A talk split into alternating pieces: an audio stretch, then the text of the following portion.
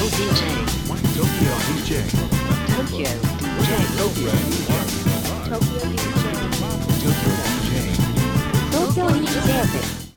うもこんにちは。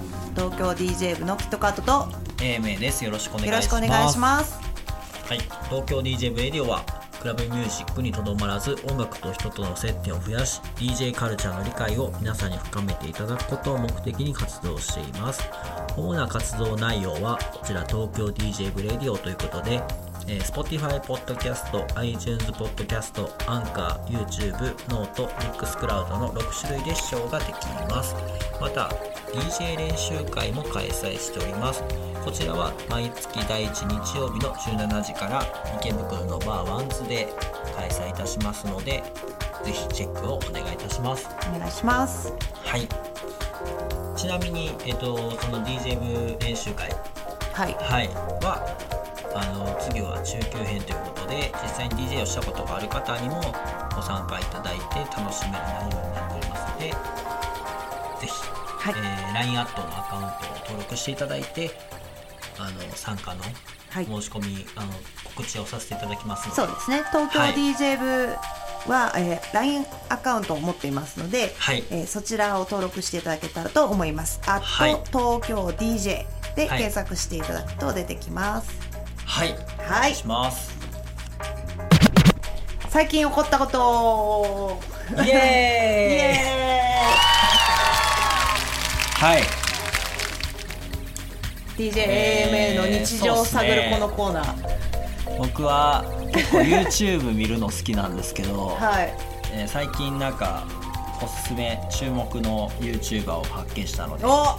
あのご紹介しようかなと思います。面白そうはい。えー、YouTuber の名前がですね。はい。ただいま検索中です。失敗小僧さん。へえ どんな方なんでしょうか。はい。あのーそのまま失敗小僧っていうなんか失敗するんですか？動画の中で。いやえっ、とねそういうことではないんですよ。はい。はいこれねあのーすごい中年のおじさんなんですよ。へえ結構もうのに？40後半とかかな、うんうん。なんか言ってましたね。もともと公務員をされてた方で、はい。はい。でえっとサムネイルがあのすごい特徴的でですですね、まあ、ご本人とはい。えっとなんかそのタイトルちょっとあの気になるタイトルをペッて、はい。ペッて貼ってあるだけみたいな結構なんですか編集的にはすごい雑な編集なんですけど荒っぽい感じなんです荒っぽい感じなんです。ちょっとこ,、はい。こんな感じなんですけど。あー荒っぽい、は なんかちょっと前の時代一生懸命そうっすね。あの作ったみはい。たいな感じですね、はい、でえっとまああの誤解を恐れずにですねちょっと言うとですねこの方はすごいぽっちゃりされててなんか、はい。ザおじさんって感じのこう風貌なわけですよ。はい。はい。でえっとなんかなんつうの見た感じなんかあんまりこうそそられる感じではないと思うんですね。そのサムネ見てみた的にい感じのはい。雰囲気じゃなさそうなんですけど、でもなぜその先クリックしてみたんですか？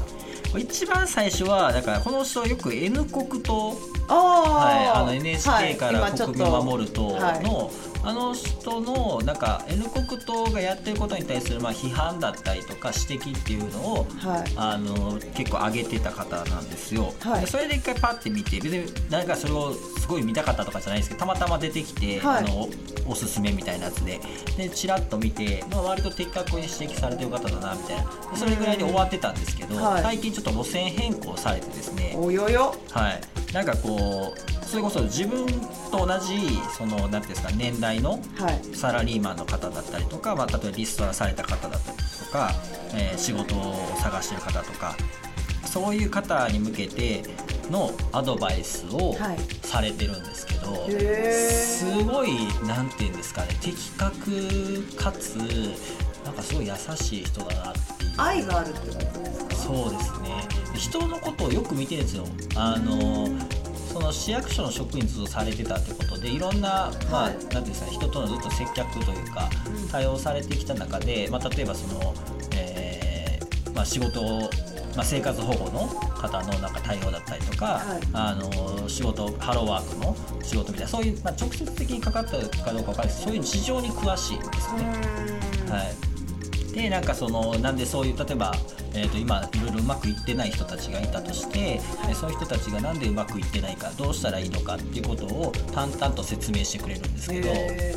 それ言語化してるってことですよね。すごい言語化しててうん。毎回メモなんかちっちゃいホワイトボードにびっしり文字書いてあってそれ喋っていくんですけどもう文字ちっちゃすぎて読めないって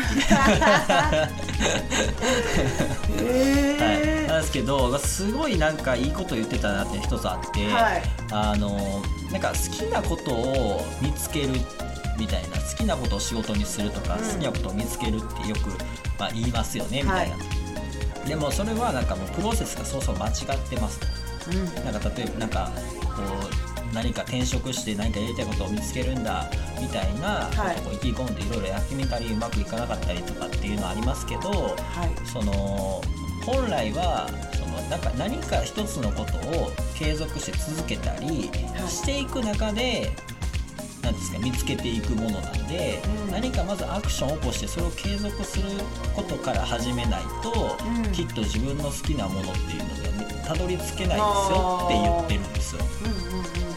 結局それを続けることで合ってないっていうことに気づいたりとか、ん。合ってるっていうことその判断ができる域に到達できるんですけど、うんうんなんか何かやってみたいからいろいろ探すっていうそのちょっとお試しでやってみるみたいなって、うんうん。結局、まあ、DJ でもそうですけど、はい。ちょっとプレイしてみましたで好きかどうかって判断できなくないですか、できないですね。はい、でやってみてちょっと合わなかったからって言って諦めちゃうとか、い。まあそういう人が結構多いと。うん。で特にその仕事を探してる人でもこの仕事は嫌やあの仕事は嫌だってすごいバーっていろいろ注文オーダーばっかりしてて、はい。なかなかその仕事を紹介してもまあ何ですかね自分に合わないみたいないかないっていう人がいるけどそれは違うんじゃないかみたいな。やっはいぱりその仕事を実際やって続けていく中で見えてくるから、うん。っていうことを、ね。まあ一本動画でまあ言ってたんですけど、はいそういうような感じで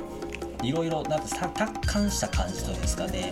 で結構本質ついた話を淡々と上げててで話し方は結構面白い。テンポも良くて、あそうなね。はい、なんでサムネに騙されたと思ってぜひちょそっと見て。こだけじゃないですか それ以外すごいことやってますよ。ねそうなんですよ。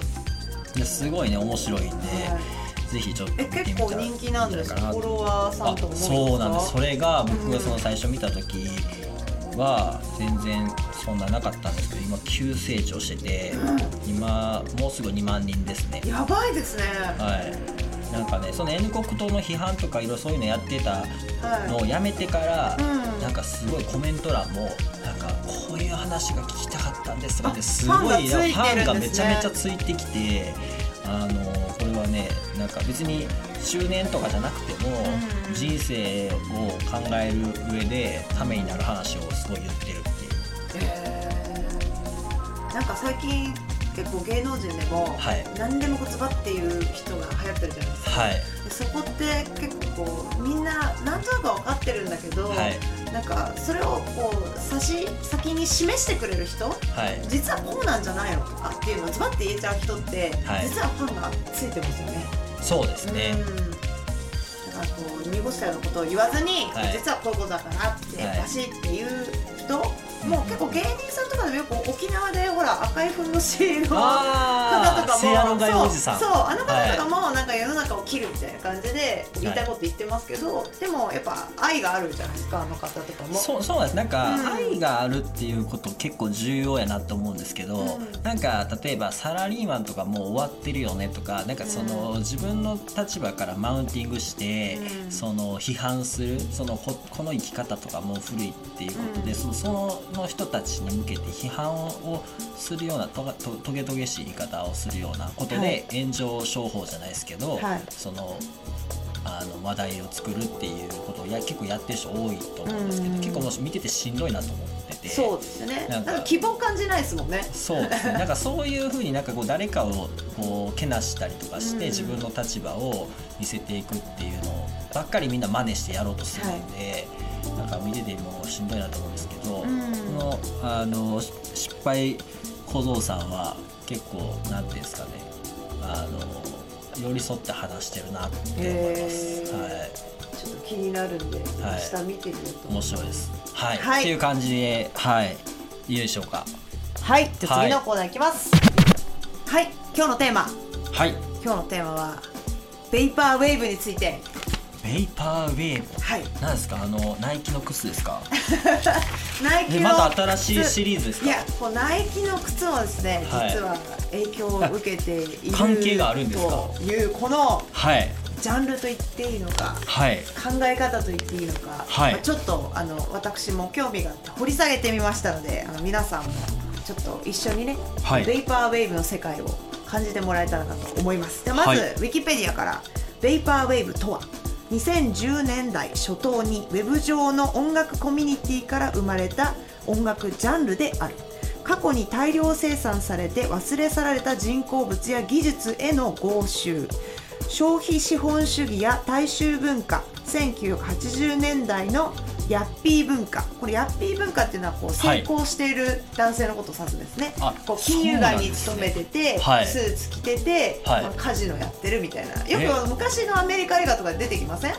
あのあれじゃないですか。あのウォールストリートで働いてる。ああいう映画のあのまあかっこいいあの成功者の男性のことを、まあ、指しますと、はい。ハッピー文化だったりとかニューエイジへの批判や、まあ、風刺として特徴づけられています。基本的にパソコンと DAW、まあ、DTM って言ったりしますけれども、はあのパソコン上で素材の加工と切り張りだけで制作される実験音楽と言われているんですね、はい。でこれがですねややアート寄りで伸びきったカセットテープで聞くような音が入っていたりします。これはあのレコードって回転数をこう遅くするとですねうわーみたいな音になるんですよ、はい。でそれがなんかうめき声とか亡霊の声みたいな感じがして気持ちいい音ではないんですね。はい。それがあの曲に入ってたりします。あとチョップドスクリュードと呼ばれるなんかこう DJ プレイの技法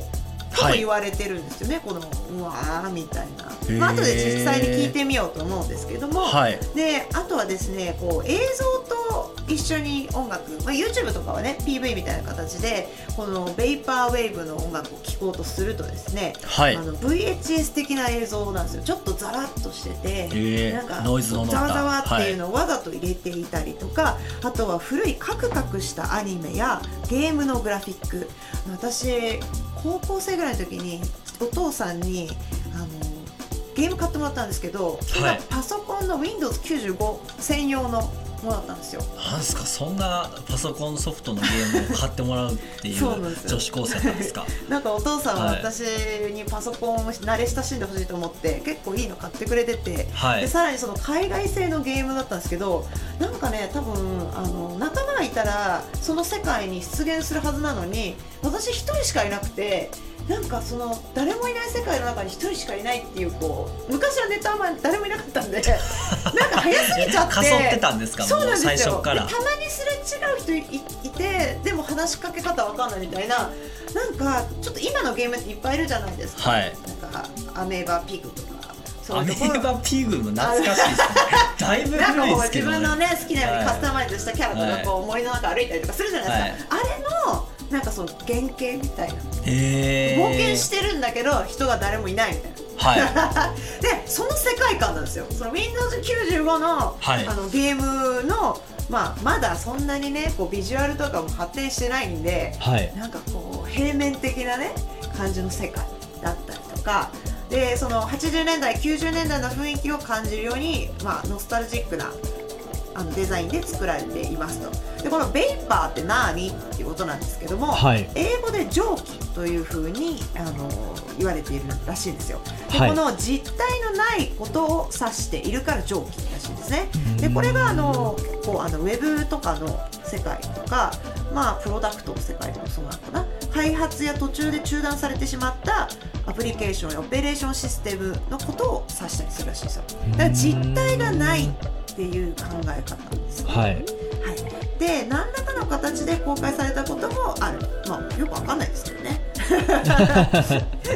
で、はい。あのーまあこのジャンルは後にフューチャーファンクとか派生ジャンルの方が有名になっちゃったりとかしてるんですよ。あフューチャーファンクはこれ有名ですよね。はいなんかイベントも渋谷のビジョンとかでやってたりとか、はい有名なガイタレさん呼んだりしてるんですけどこのえベイパーウェーブは忘れ去られてるんですよ。けどえ20 2010年代初頭にって感じですか？で今2020年なんで10年前にこれがポコッと出てきたんですね。ー、はい。はい、でこれあの関連書籍がですね実は去年2019年12月の6日に蒸気波要点ガイドというのが、えー出ています。これは2017年に発売されて即日完売した蒸気波要点ガイドの増増作版っていうんですか？あの、はい。大大幅増補改訂版はい。とされています、でこちらがですね実は手に入りにくいんですよ。その蒸気波要点ガイド2017年のもの。はい。この蒸気派の蒸気がベイパーあそうですってことです。ねそれメルカリで見つけたんですよ、はい。1点だけ。はい買ったんですね。買ったんですか？はい、これ調べたくて。で買ってさらにこの2019年12月6日買ったんですけど、はい。これよくよく見たらだって大幅な改訂版だから内容一緒なんじゃないかって今思いましたね。今思ったんですか？はい。であと「ユニーカ」という雑誌の2019年12月号に特集があります。でも考えてみてくださいよ。書籍が出たのが2017年と2019年なんですよ、はい。日本で。はい。もうだいぶ遅れてるじゃないですかそうですね。2010年代初頭にだったのが現れたっていうことなんですけど、やっと日本でもこういったベイパーウェーブの書籍が出るようになってきた現在なんですもちろん好きな人はこういうのもう探しててこの世界観を知ってるんですけどやっとこう一般の人たちにもベイパーウェーブってなんだろうみたいなことで、はいはい、実際に遅咲きですね出版されています。ははいいでなぜ蒸気波と言われるのかこのベイパーですね。はい。はい、でこれもねすごくねもう音楽というより哲学なんですね。はい、でなんかその物理的っていうんですか？はい。はい個体を気体に変える物理的プロセスの名前ベイパーウェイブっていうふうに書いたりとかあとカール・マルクスの共産党宣言から有名な一節を想起させる個体は全て空気中に溶け込んでいます。とはとか。もうね全く意味が分かんなくなって 説明してて全く分からないですね。はい。じゃあ実際に曲を聴いてみましょうか。はい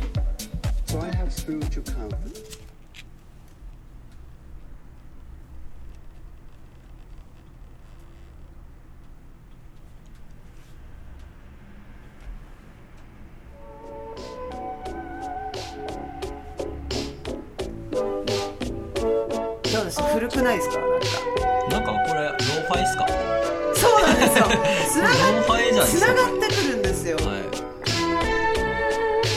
これすごいんです。190万回再生されていて。はい。 Macintosh Plus さんっていう方が出してる Lisa Frank 420現代のコンピューター YouTube で聞くことができるんですけどこれがですねあのこのベイパーウェーブで代表的な音楽とされていてネット上にもすごくこのベイパーウェーブ調べているサイトあるんですけど、はい。必ずこのマッキントッシュプラスさん出てくるんです。よへでそれもあのマッキントッシュプラスっていうのプラスがカタカナなんですよ。この正式な表記だと。えはい。はい、でなんかねこう日本語がってたりとかするんですよこのジャンルの人たちの名前って、あと有名な方で猫シコープさんって言うんですよ。猫が漢字の猫でカタカナの「シ」に「コープ」コーポレーションの CORP ドット。はい。じゃあ猫シコープさん聞い。てみましょうはい。私結構ゆったりしてて好きなんですけどどうですかあむちゃんはあ僕は結構好きですけど全然聞い。たことなかったんでなんか確かにフューチャーファンクとかあのシティポップはい。のなんか原型って感じします。ですよね。はい。これはネコシコープさんのパルメモール。このネコシコープさんって誰もいないショッピングモールがモチーフになっていて大量消費社会の代表イメージっていうのはこのショッピングモールらしいんですでそこでかかってたまあ、商業的な音楽。エレベーターの中でかかってるような音だったりとかあとはこう、まあ、店内でずっとループされている音だったりとかそういったものをサンプリングして作っていたりするみたいです。こうなんかこれ曲なんですか？これねちょっとまだイントロなんで。はい。めっちゃ雑踏のなんか音って。感じちょっと飛ばしてみましょうか、はい。どうです？アンビエントですね。ね。はでもなんかすごい奥行きがあるような音だなって思ってて。でもなんか寂しくないですかどっちも？いなんか明るさはないですね、はい。じゃあ次もう一人アーティスト聞いてみましょう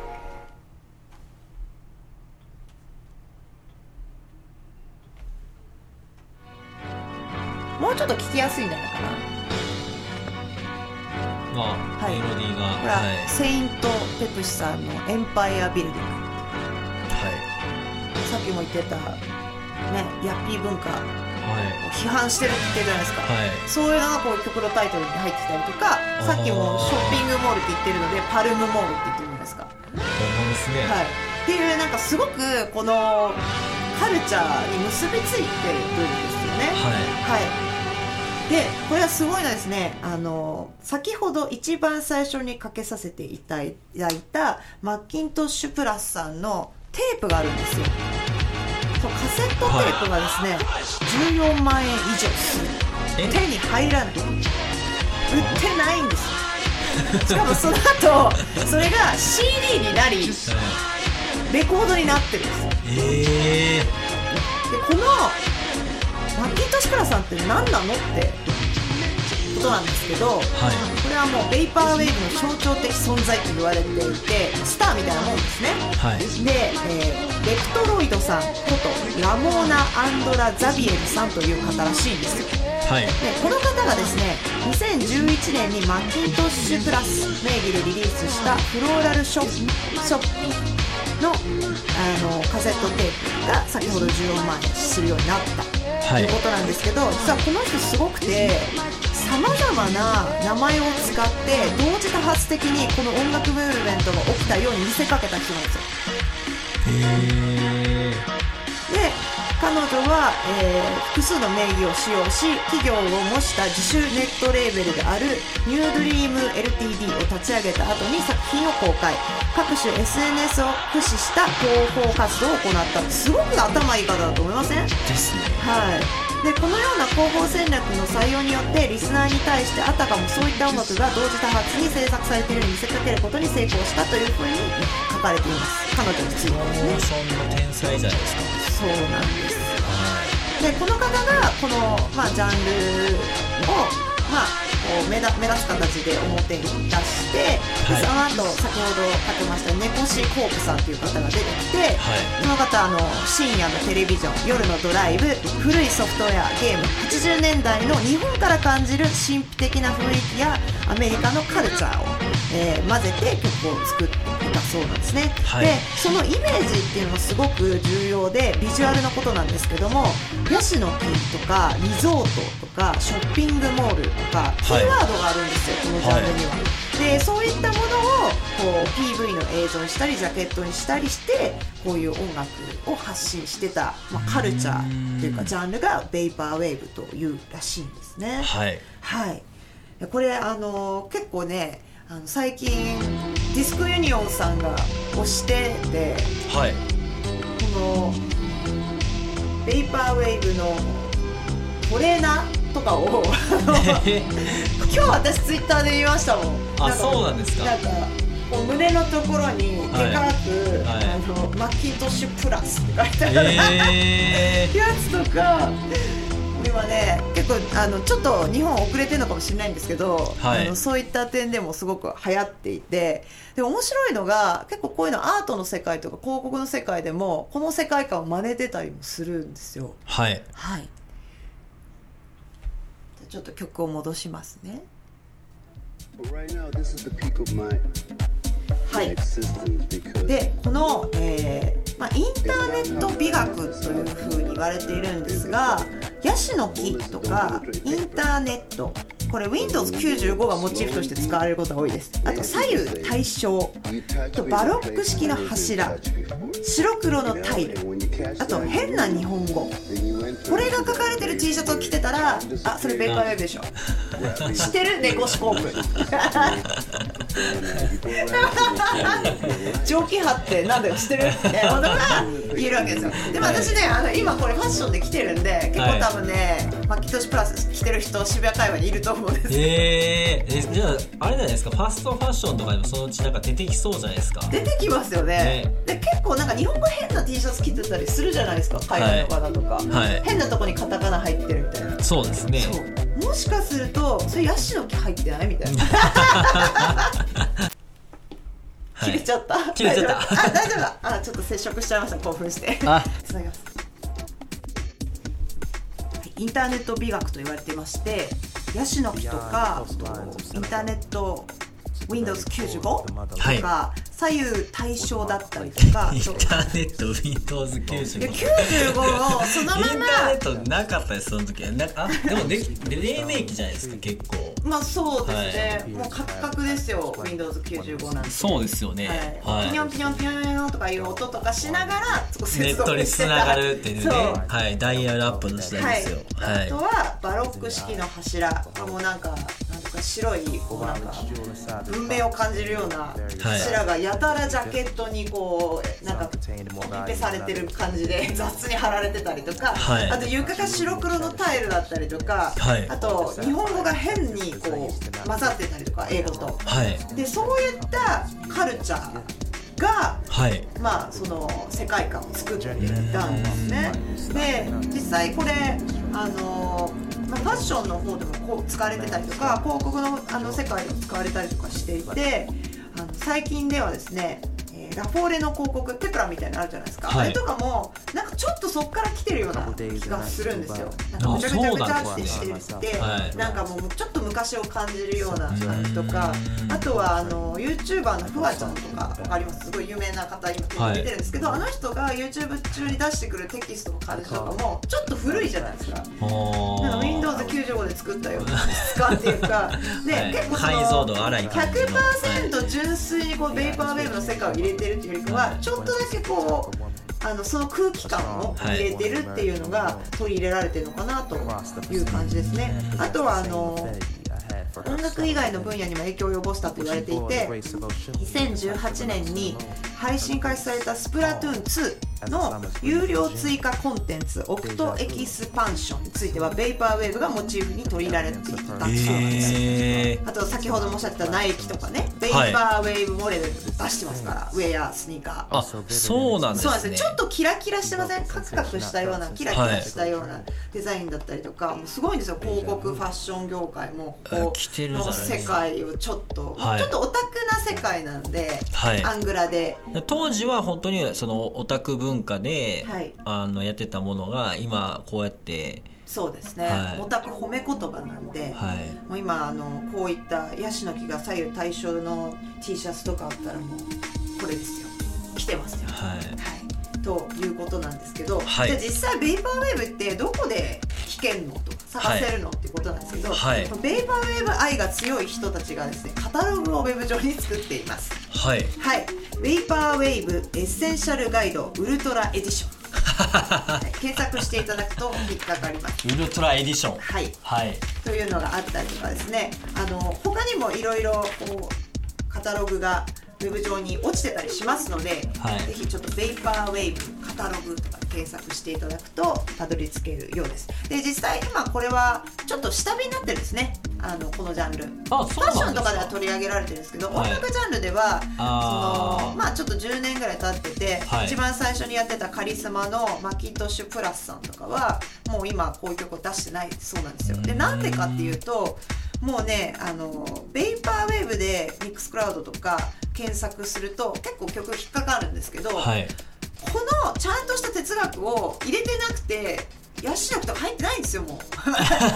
みんな忘れちゃってるんですよこの最初にこう作ったこうなんていうんですかねみんなお題みたいな、この世界でやってねって言ったのに、はい。なんかディスコになっちゃってたりとかして、なんかなんか一何パーセントが薄くなってったんでしょうね度合いが。でその最初にやってた人たちがそう、はい。あの大量消費され始めちゃって、大量消費嫌いねのそう。アンチテーゼそうなののににみんながやり始めちゃってこれはちょっと哲学的じゃないじゃんということで、まあ、ちょっと最初の先駆者たちの人たちは、はい。もう純粋培養なこういうのはやらなくなっちゃったんで、うーん。あのでも今その時のこの世界を作ったこのカルチャーに対してやっぱり本が出たりとかしてるってことは何かあるんじゃないかとはいいうことなんですよ。そうですね。はい。これねあのメルカリとかでもベイパーウェーブって検索すると、はい。結構ねナイキのトレーナー引っかかってあそうなんですねあとなんかシールみたいなとか、それもねシールもヤシの木とかなんですよ。あそうなんですか、はい、350円ぐらいでシールパックみたいなのあるんですけど、はい。なんかはい Windows95 となんかこうなんだろう当店ポールみたいなやつとか なんかこうキーワードをシールにしてるセットがあって可愛いんですよね。はい。はい。ちょっと今日はペーパーウェーブについて掘り下げましたけど、私はあの書籍を購入してまだ読んでないのでこれはい第2弾、もっと掘り下げるやつまだ読んでなくてこの情報こんだけの知ペーパーウェーブお腹薄いっぱいな顔やめてください。よあお腹いっぱいな顔してましたね今ね。これなんか DJ, まだあんねやと思って。DJ かけれないじゃんこんな暗いのって言わないでくださいよ。こうあの哲学ありますから、はい。でこれが何が何がすごいかっていうとこの概念があのミーム化したってことがすごいと思ってるんですよ。ああそうですこれを、はいまあ、みんながかっこいいと思って真似をして結果的には違う方向に行っちゃって、まあ、新しいフューチャーファンクっていうジャンルができたりとかするんですけど、まあ、でも、まあ、時代が変わって今廃れたかもしれないけど一瞬こういう世界があったっていうことは事実なんで押さえておいて損はない。はい。と思います。あの結構ねあの調べると可愛いんですよこの世界観、おしゃれですし。ぜひぜひ。アニメが好きな人とか好きかもしれない。ああそうですね。もう内さっきさはいんの世界観にちょっと近いですねあはあなんか見ててい、はい。はい。僕もなんかちょっと知らなかったんでさっきちらっと見てましたけど。はい。はい。私なんかインターネットで昔なんかこう読み込みのバーとかも、はい。あのマークが結構好きだったんですよ、うん。今はもうあんまないじゃないですかそういうのが、はい。なんかあの時のまだ確立してない感じがかっこよかったなって思うのは少し共感も持てるなって思うんですよね、そのなんか読み込みのもシールになってました。あそう。プログレスバーみたいなの。はいそうそうい。やもうなんか面白いですね。はい、はい。ということで「ベイパーウェーブ第1弾、はい、はい、第2弾やるぞ。っていうことで、ははい。もっとオタク来たれみたいな。本本を読んで。はい。はい、頑張って掘り下げます。はい。で次のコーナー。はい。奇跡の一曲。はい。今回じゃあ僕が曲をご紹介したいと思います。はい、えー今回はですね超有名な、えーレジェンドと呼ばれるハウスの DJ さんですね。はいはい、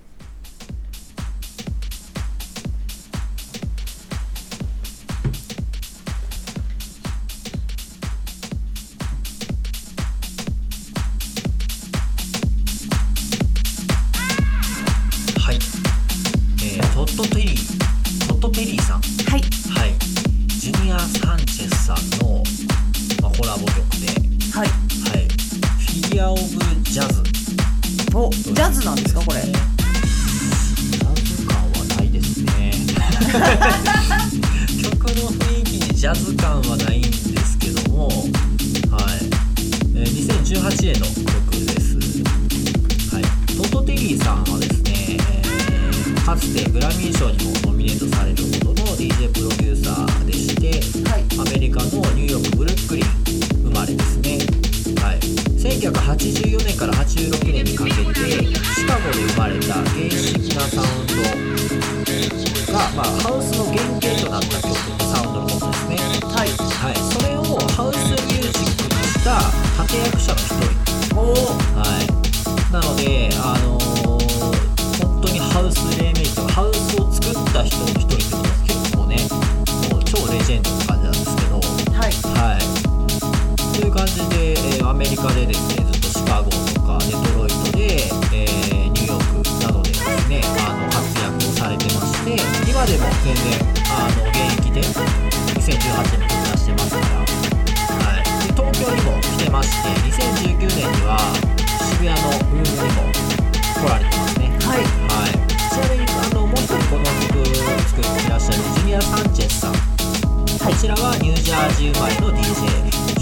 在内